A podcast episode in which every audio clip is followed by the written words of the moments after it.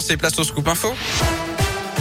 C'est avec vous, euh, Philippe Lapierre. Philippe, bonjour. Bonjour Yannick, bonjour à tous. On jette un coup d'œil au trafic. D'abord, attention, d'abord un incident sous le tunnel des Tchécoslovaques à Lyon. La circulation est coupée pour une durée indéterminée. C'est compliqué dans le secteur. Notez qu'il y a par ailleurs en ce moment des ralentissements au passage du tunnel de Fourvière. 1 à 2 km dans les deux sens de circulation. C'est chargé aussi sur la 43 à Bron au niveau de l'entrée de Lyon.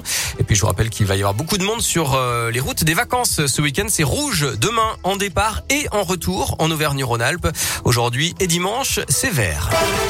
À la une, dernier jour du procès de Nordal Lelandais devant les assises de l'Isère à Grenoble. La cour s'est réunie peu après 9 heures pour donner une dernière fois la parole à l'accusé au terme de trois semaines de débat.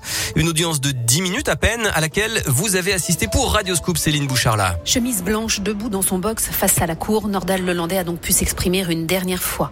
Je reconnais l'intégralité des faits qui me sont reprochés avec sincérité, a-t-il dit. Je sais que les familles n'acceptent jamais mes excuses, mais je me dois de leur présenter. Puis, Nordal Lelandais a ajouté avoir entendu ce qu'ont dit les experts sur le long travail à faire sur lui-même.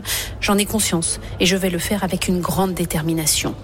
Depuis 9h20, les jurés se sont donc retirés pour délibérer. On rappelle que l'accusé est jugé pour trois crimes et quatre délits. Hier, l'avocat général a requis la réclusion criminelle à perpétuité avec une période de sûreté de 22 ans. Hasard du calendrier, Nordal Lelandais a 39 ans aujourd'hui même. Merci Céline et vous restez sur place, hein, bien sûr à Grenoble pour suivre pour Radio Scoop la fin de ce procès. Dans l'actu, l'inquiétude dans le Gard, un camion est tombé d'un pont enjambant le Rhône près d'Avignon en début de matinée. Son conducteur est activement recherché.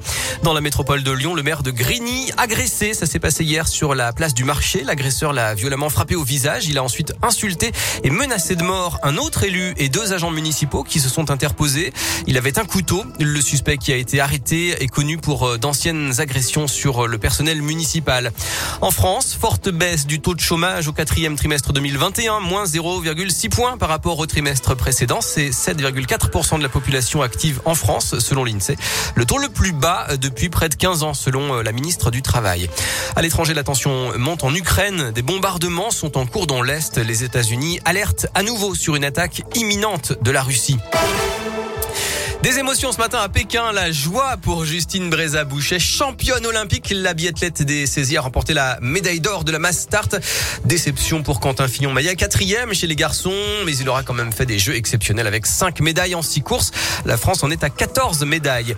Du basket ce soir, choc de haut de tableau en championnat entre Villeurbanne deuxième et Nanterre cinquième à 20h à l'Astrobal et on connaît, on connaît les affiches des quarts de finale de la Coupe de France.